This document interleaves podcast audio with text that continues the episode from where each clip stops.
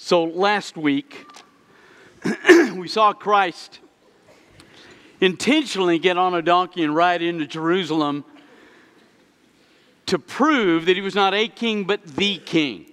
It was an intentional act on his part. He made sure the donkey was his. He rode in to fulfill Zechariah 9. He walks into Jerusalem, the iconic city in both the world and in the scripture, closest city to God's heart. And he goes and spends the night with Mary, Martha, and Lazarus, whom, by the way, he's raised from the dead after being in the ground four days about a week earlier, maybe two weeks. Monday morning, he gets up, takes his disciples, they step into Jerusalem. On the way in, they run into a fig tree that has leaves but no fruit. In Israel, fruit comes out before the leaves, so the fact that there's no fruit and yet leaves, the tree is barren it's failing in its purpose. And so he does an unusual thing that will book in with what happens later this afternoon. but he curses the tree as a symbolic act of Israel that they would never, ever produce a spiritual fruit. And sure enough, that was 27 AD. We're in 2018. The most difficult thing when we go to Israel is to go to the Western Wall and watch people in certain garb and certain hats and certain hair and standing with the scripture, reading in the Hebrew, the Old Testament, and chanting and moving back and forth, desperate to believe that their prayers will alter something when they have a God whose Messiah they have rejected for 2,000 years. So his cursing was symbolic of what is still true. when he gets into Jerusalem, he did this at the beginning of ministry, but they're back. There are people selling and milking people for money and ripping them off. He comes in, takes the tables, physically overturns them, and says, Get out of my father's house. It's a house of prayer. You've made it a place of robbery. And then that afternoon, with all this happening, He's made this pronouncement of barrenness, and he's shown that they don't get what the temple's for. Some Greeks, Gentiles, come up to one of his disciples and said, Sir, we'd like to see Jesus. Boy, it's a great temptation because Israel's going to reject him. It's a great temptation to just head off, let them go, find some people that will surrender to him, because sure enough, that's what's going to happen. That's why we have a packed house today, because the gospel hit the Gentile world and left Israel. But he doesn't do that because he makes this statement in response to an odd statement no one understood, but we understand today. He said, No, can't do that unless a grain of wheat falls into the ground and dies, it will not bear fruit. So he goes home Monday night, gets up Tuesday morning. this is the longest day of the week. It's a really, really rejection day from morning till night. First thing he does as he steps into Jerusalem is he runs into the, some members from the Sanhedrin, the 70 guys that ruled Israel, and they come up to him and they basically accost him and say, Look, where do you get off saying what you say? Who gave you the authority to do all the stuff you do and say all the things you say? He said, I'll tell you what, I'll answer that question if you'll answer mine. John the Baptist, was this authority from heaven or from men? Well, they sit back and begin to discuss it, and that's really one they can't answer. If they say John the Baptist was from men, the people will stone them. He's a martyr. He's been dead a couple years. He's a huge hero to Israel. But if they say, well, he was from God, then Jesus is going to say, well, he testified about me. Why don't you believe him? And so their response is, well, we don't really have an answer. And he said that I don't give you an answer either. Next thing, he runs into two groups that hate each other Pharisees and the Herodians. Pharisees hated the Romans. The Herodians were a group of Jews who said the Romans have been beneficial. Let's just live under their rule. But on this day, they join together because they have the perfect question he can't possibly answer. They said, Look, we want to know should we obey Caesar or God? Well, if he says God, then the Herodians are going back to Pilate and saying, we've got an insurrectionist, we need to kill him. If he says, well, we ought to yield to Caesar, then the Pharisees are going to go to the Jews and say, look, he's rejecting everything we stand for. So he looked at him and said, You got any money? Herodians always had money. He said, Yeah. So they flip him a coin. He looks at it and he says, Whose picture's on this? You kind of see the grin coming up in the Pharisees. What's Caesar's? Good. Flips it back to them and says, You give to Caesar what is Caesar, and you give to God what is God's. Well, they leave unhappy. Then you have the liberals of the day, the Sadducees. They don't believe in anything except the first five books of the Bible They don't really buy into them. They don't believe in the resurrection, they don't believe in angels, demons, hell, heaven, nothing.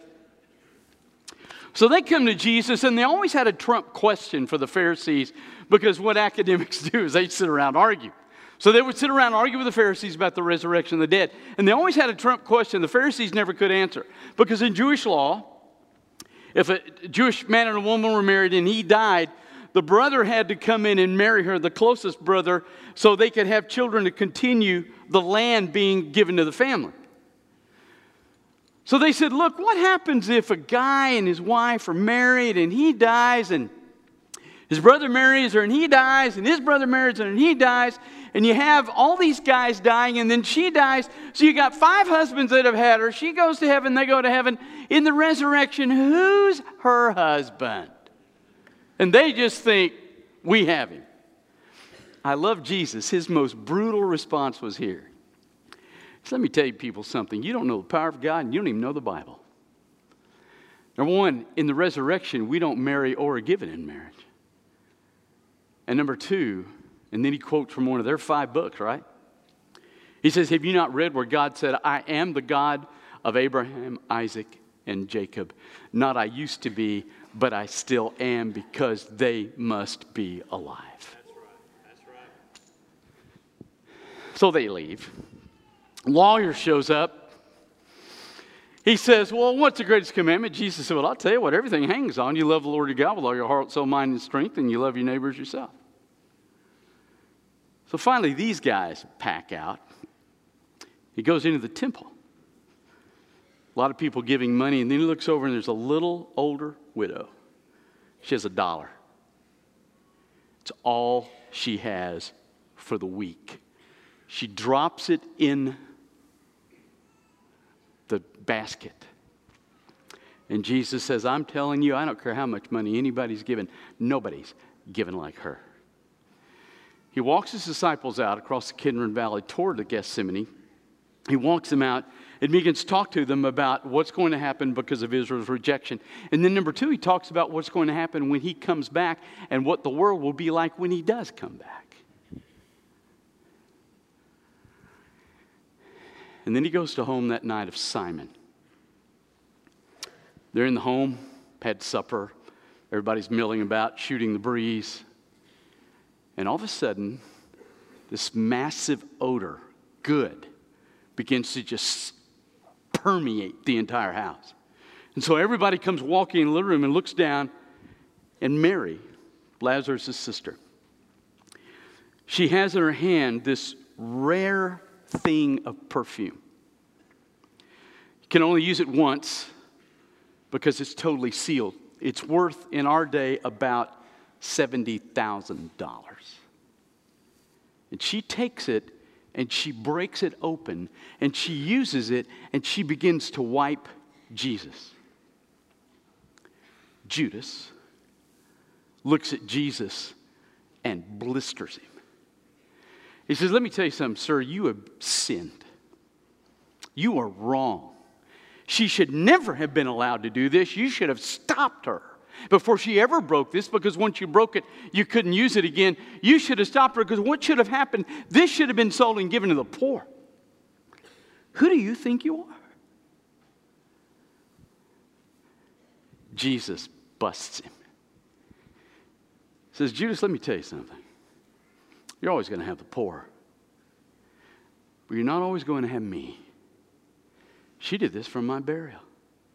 And I'll tell you how important it is every place the gospel is preached, this story goes with it. Well, he's embarrassed and he's furious. So he leaves the house, goes into town, finds some of the Sanhedrin, and says, Listen, I'll get him to you. When? Well, I don't know, but I'll get him to you. How much? I don't know. Slave price, 30 pieces of silver. He could have milked them for a lot more than that. He didn't care anything about the money, just wanted to hurt Jesus. We don't know anything that happens on Wednesday. And I think the reason is Christ knew he'd have to rest because when he awakens on Thursday morning, he will never sleep again. They come to Thursday night, they do the Passover meal. And you got to understand something, okay? Leonardo da Vinci did not know what he was painting. It's not some long table with a halo. There were large kind of pillows that three people could lean on. It's top part with a rabbi and two people, and then everybody else here. You lay on your left side and you ate with your right hand. That's why the Greek word anakalino is actually the word for recline in the New Testament. So you lay on your left side, you eat with your right hand. Because of the conversation, we understand Judas is on Jesus' left, which is the place of honor. Why? Because if a man's laying on his left, his face is in the chest of the one on the left. It is the place of honor. The other two things you do to bring honor is you reach over, take a piece of meat or bread, you dip it in something, and you offer it to whomever you want to honor. He puts Judas on the left and gives him an honor to fulfill what he said the Son of Man goes as it is written of him, but woe to the man through whom he is betrayed. Judas rejects it. Jesus says, What you have to do, do quickly. And to get up, he has to literally take Jesus' face and move it to get up and go do what he has to do. While he's gone, Jesus pulls out the Lord's Supper. He takes the wine and the bread here and he incorporates it and he says, Look, this bread is the broken body I'm about to show. This wine is my blood of the new covenant. You won't do it anymore after today. So he takes them out and he walks them from the upper room across the Kidron Valley to the Garden of Gethsemane. On the way, you know what he says. We have John 14, 15, 16, 17. 14, he tells them, I'm leaving you, but I'm going to prepare a place for you. 15, he says, You need to stay in me. I'm the vine, you're the branches. 16, he talks about the coming of the Holy Spirit, his conviction in the world, and his power source for them. 17, he stops and he prays for himself, for them, and for us.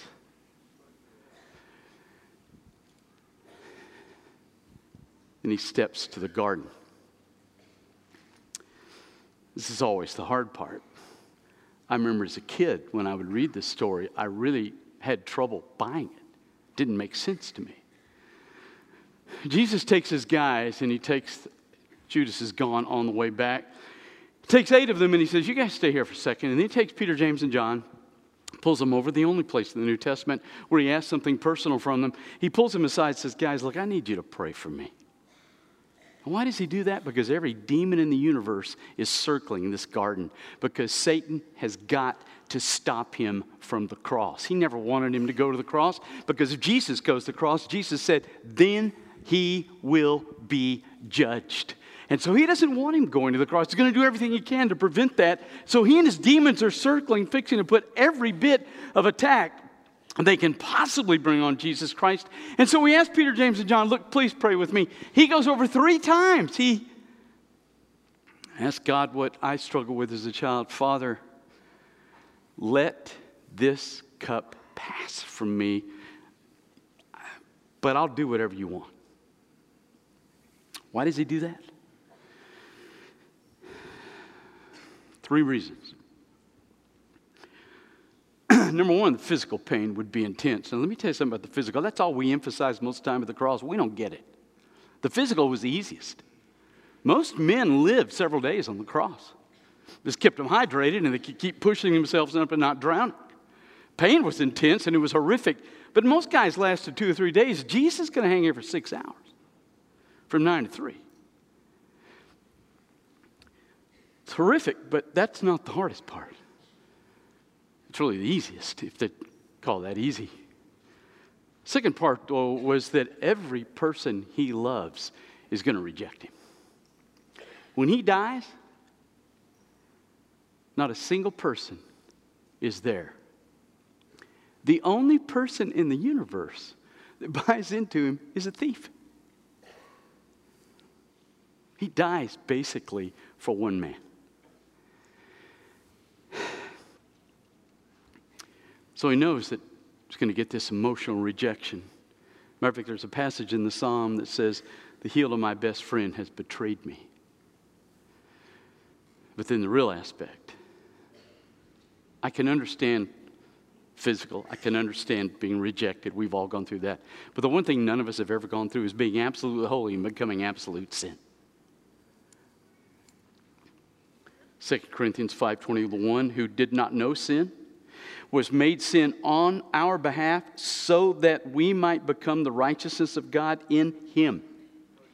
He's going to take every bit of shame, guilt, filth, horrible dog stuff on us and drink it and eat it for six hours. That's the one that made him pray here. Pretty intense. Capillaries in his sweat glands burst and blood came out. And then finally, after the third time, he came back and said, All right, boys, let's go. And about that time, Judas shows up, walks up to Jesus, walks over to him, and in the Greek, he gives him a slobbering, emotional kiss. He loved the moment. And Jesus recoils and he says, You betray me with a kiss.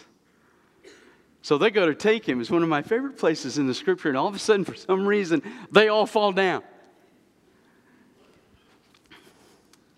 It was God's way of saying, You're not taking my son, I'm giving him to you. So they're allowed to take him. They take him to Annas, who's the father in law of Caiaphas. He was the former chief priest, and they're trying to get the Sanhedrin together, these 70 guys, so they can have a trial. They're trying to get everybody together. It's a hard thing. They don't have email or texting in this day. So they've got to go door to door and canvass and get people awake and get them down here. While they're doing that, they take Jesus and they put him in a hole. And when you go to Israel, you actually walk into the hole where they put him. It's pitch black can't see your hand. You're down in this pit. You can hear voices. And so he's alone in this pit, pitch black, can't see his hand. But he can hear the mirth and the glee and the applause that they finally got this sorry piece of dirt and now they can kill him. While they're doing all this, of course, Simon Peter, right? 12 disciples, 10 have gone to stay all night long. To stay. Judas and Peter. Peter, of course, will deny him all through the night. And so they finally pull Jesus up when they get the Sanhedrin in there, and they start, you know, they paid guys to come in, but they can't find anything wrong with him because he wasn't a sinner. It wouldn't take but uh, four minutes to find something wrong with me, but they can't find anything wrong with him because he's not a sinner. So finally, they look at him and say, What about you? What do you say about yourself? He said, I'll tell you what, after this, you see the Son of Man coming on clouds with power. They said, That's all we need to hear, buddy. They rip their clothes, they throw them down, and they jump on him, and they just start busting him with a little mockery. They'd hit him, and remember, the 70 guys taking turns just busting him. And they'd hit him, and they'd say, Hey, who hit you? just great fun. So the fury wore off. They've still got a little bit of time because these guys are holy and they can't take him before Pilate until after dawn because their law says so, and these guys certainly are law abiding people. So dawn comes. He's been beaten so badly, his eyes are half shut. He can barely see. When he walks out, there's two disciples left, right? He walks out, and at dawn, Peter curses his name for the third time. And the rooster crows. Peter hears it. Luke 22, one of the most amazing verses in the Bible. Jesus is beaten bloody. And the Bible says he stops, he turns, and he looks at Peter. Peter sees his eyes and he weeps. Judas meant to stick it to him, but he had no idea they were going to kill him. And when he saw that, he runs back into the temple to these fine establishment people. He says, I've sinned, betrayed innocent blood. That's not our problem. He goes out and hangs himself. One man misses God for eternity, one man preaches a first sermon ever. Because repentance makes a massive difference. So they take him to Pilate. Early. Pilate hates the Jews. He doesn't want to jack with him. It's early in the morning, and his coffee. Looks down, he looks at him, and finally it dawns on him. He's from Nazareth. He's up in Galilee. Herod's in town, so he ships him over to Herod. Herod's been wanting to see him. Gets him in there, hoping for a miracle, mocks him, hoping he'll do something, puts a robe on him, finally says, I Ah, send him back. So he sent him back to Pilate. Pilate's, for some reason, bothered by this. He's scared of him. And so at some point they have this conversation where they get in and and Pilate says, Do you not, are you not not with it? You not hear how many people are going nuts about you out there? Doesn't say anything, and Pilate begins to mouth him. Jesus said, Let me tell you something. You have no authority over me except what my Father gives. If I wanted to right now, I could call down a legion of angels, which is four or 5,000 angels. One angel in the Old Testament killed 186,000 people in one night. Said, if I want to, I can call them down. You've got nothing. And then he gets nervous. So he gets him out there, and he thinks, wait a minute, I can make a deal turns to one of his guards and says, Go get Barabbas, get the worst guy in the prison. So they go and bring Barabbas up, and he thinks, Okay, I'll offer him Barabbas or Jesus. They'll take Barabbas, I'll let Jesus go. This is a simple deal, I'm fine. All of a sudden, one of the guys comes over to him and goes, Got a note. Opens up the notes from his wife, who's at home, who has not even seen what's going on. And she writes him and she says, Don't you have anything to do with that righteous man. I have suffered many things this day in a dream because of him. And now he's nervous. But he's okay. So he stands up before the crowd and says, Okay, listen, Barabbas or Jesus, what do you want to do? Well, we want you to let Barabbas go and kill Jesus, crucify him. Whoa, whoa, whoa, whoa.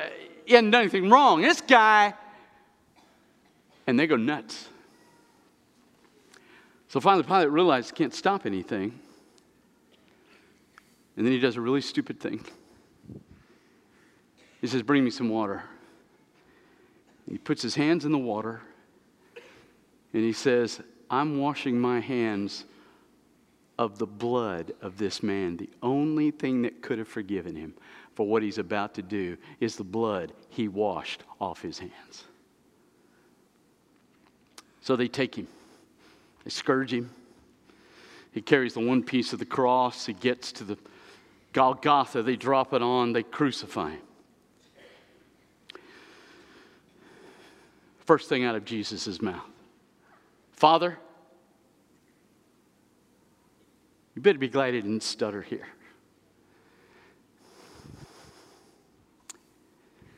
Every angel in heaven has been watching this. Bible says they don't understand. all they know is the one they adore, they worship, they revere, they treasure emotionally. They're looking at the father and they're watching him being abused, and they don't understand, and they've got drawn swords. If Jesus had just made a mistake and said, Father, kill him, if he just gotten that little bit out of his mouth, this planet would have been wiped out in four seconds.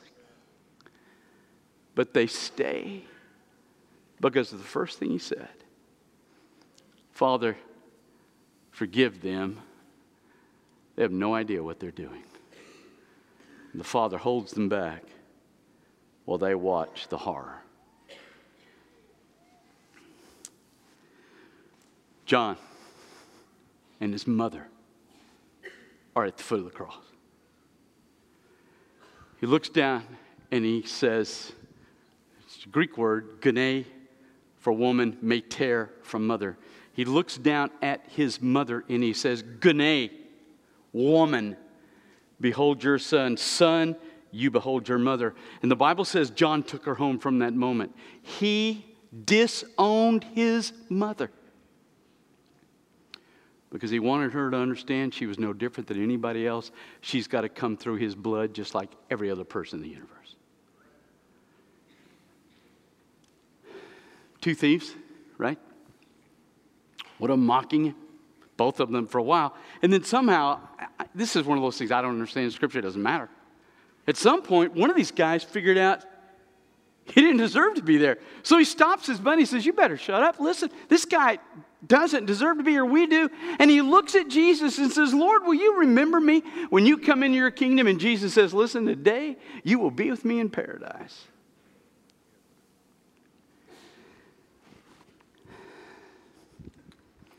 Says, I thirst.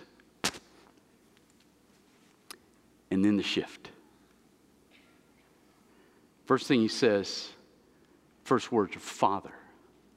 Last sentence he's going to say will start with Father. But in the middle of this six hours, it's not Father.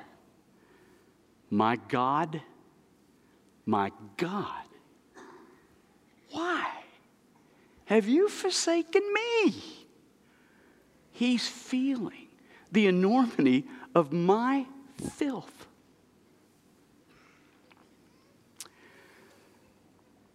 finally says one Greek word, tetelestai, it is finished.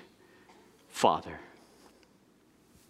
in your hands I commit my spirit, and he goes home. He's dead. Later on that afternoon, they break the legs of the other two so they can get them off the crosses. But they come in, they take Jesus, and they're very precise, right? They wrap him all the way around. They wrap the head differently, and then they lay him in Joseph Arimathea, one of the Pharisees. They lay him in his tomb. Nobody's ever been in there, and they lay him carefully, and they shut the, they shut the stone, which nobody can move, and they go home. Pharisees, greatest day of their life. They killed this guy. The disciples, they gave their life up their careers up for this guy, and he's dead. So Saturday, they're confused, they're struggling.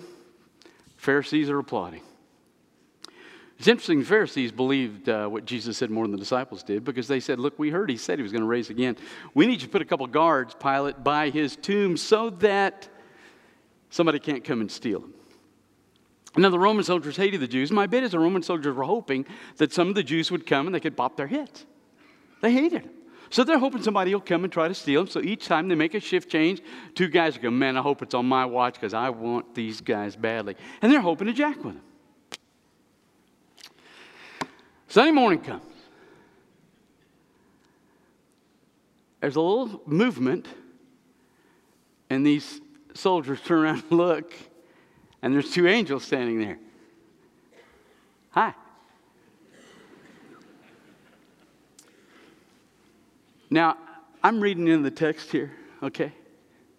But my bet is these angels had the same attitude toward these soldiers that the soldiers had toward the Jews.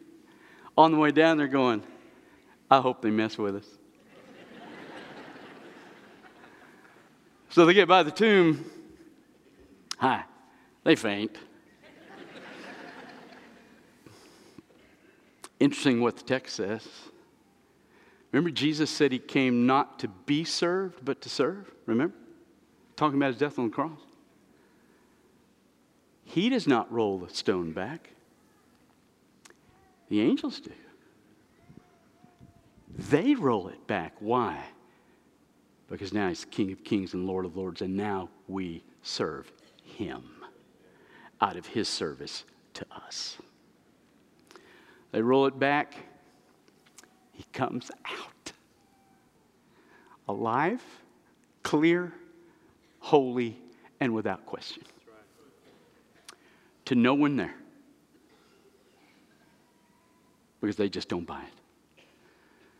But they run that afternoon. And when they come into the tomb, John beats Peter. And when they get into the tomb, Peter gets in and he looks. And what he saw made him believe in the resurrection. What he saw was if you just steal a body out of a bunch of wrappings, you can't rewrap air. So it's just going to be all messed up. But when he comes in, the wrappings are still intact. The headpiece by itself, because Jesus wasn't unwrapped, his body dissolved and a new body came out of that tomb. He's resurrected. Well, what's the big deal? And how do you know it's true? Well, number one, the big deal is that if he goes into the ground, doesn't come out of the ground, he went in there because of his sin, and we're doomed. But he came out of the ground because he went in because of my sin, not because of what he did. Therefore, God resurrected him. He said, Well, he resurrected Lazarus. Yeah, but he went back in. And he stayed in. And when you and I die, we will stay in because we die because of our sin, but he was resurrected because he didn't die because of his sin, he died because of mine. I don't know it's true? Because Peter cursed him the night before out of fear. 50 days later, he stands up to the same people that he was terrified in front of him. And he looks at them in Acts 2 and he says, I want you people to know something. You killed him, but God raised him from the dead. There's a fierce faith in the man because he saw a resurrected Jesus. So, it's a good day. 2,000 years ago, he came out. And because of that, if you believe what the Holy Spirit tells you about the shed blood of Jesus Christ, he will wash your sin away, put his Holy Spirit in you, guarantee you a destiny, and take you home when you die. And nothing can stop any of those from happening because he's the King of Kings.